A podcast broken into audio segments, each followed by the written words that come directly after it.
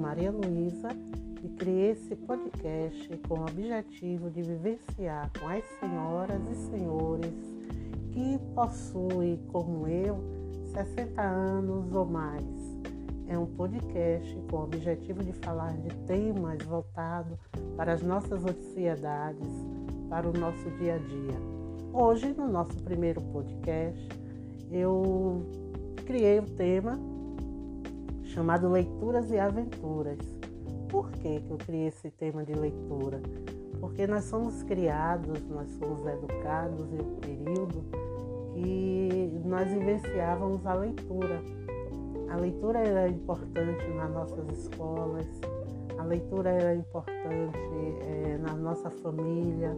Quantas vezes a gente é, é, era obrigados, entre aspas, né? Às vezes era uma obrigação mas muitas vezes a gente lia com satisfação, mas a gente era é, é, é, passava-se para a gente as boas leituras dos grandes clássicos, né?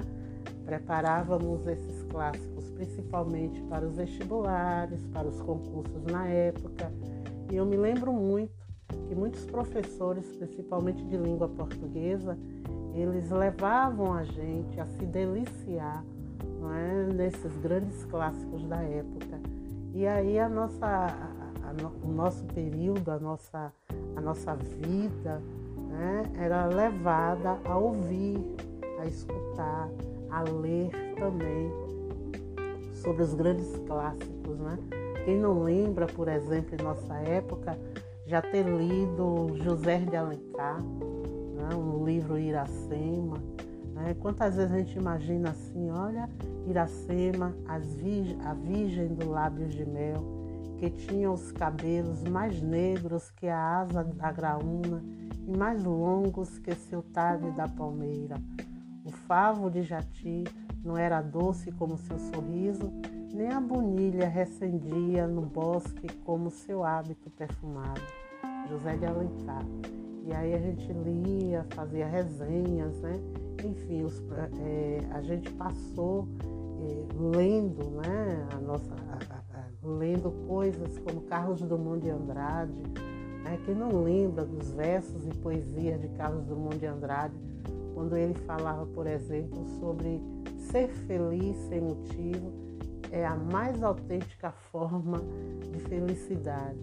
Então, esse primeiro podcast, eu quero é, é, dizer o seguinte, que é muito importante em nossa vida, a partir dos 60, o hábito da leitura, né? o hábito de podermos continuar essa vivência do passado e que hoje é muito importante, né? principalmente quando é, os cientistas né, dizem que o nosso cérebro ele precisa manter-se aguçado.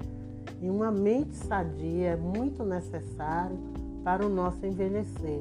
Então, não só leituras de bons livros, né, dos nossos clássicos, como a gente via no passado, mas também coisas simples, como o simples hábito de fazermos ou de resolver palavras cruzadas.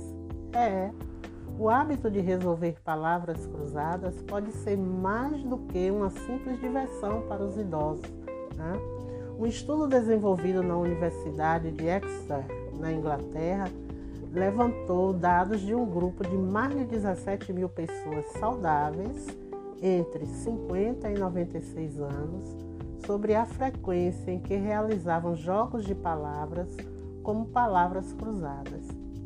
Entre os resultados, observou-se que quem realiza palavras cruzadas com maior frequência tinha um melhor desempenho em tarefas de atenção, raciocínio e memória.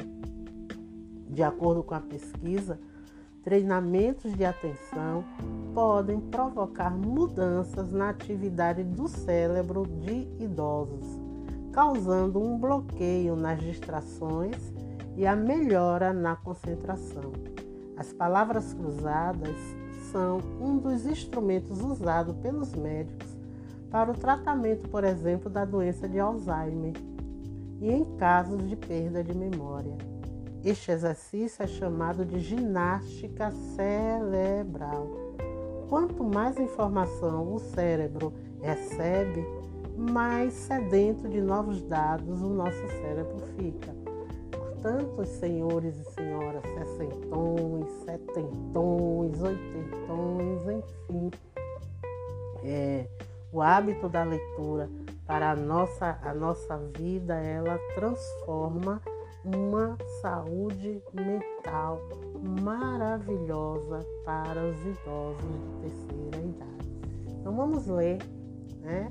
Cecília Meirelles, por exemplo, quando ela fala um pouco sobre o tempo, Cecília Meirelles, ela dizia assim: não seja o de hoje, não suspires por ontem, não queiras ser o de amanhã, farte sem limite no tempo.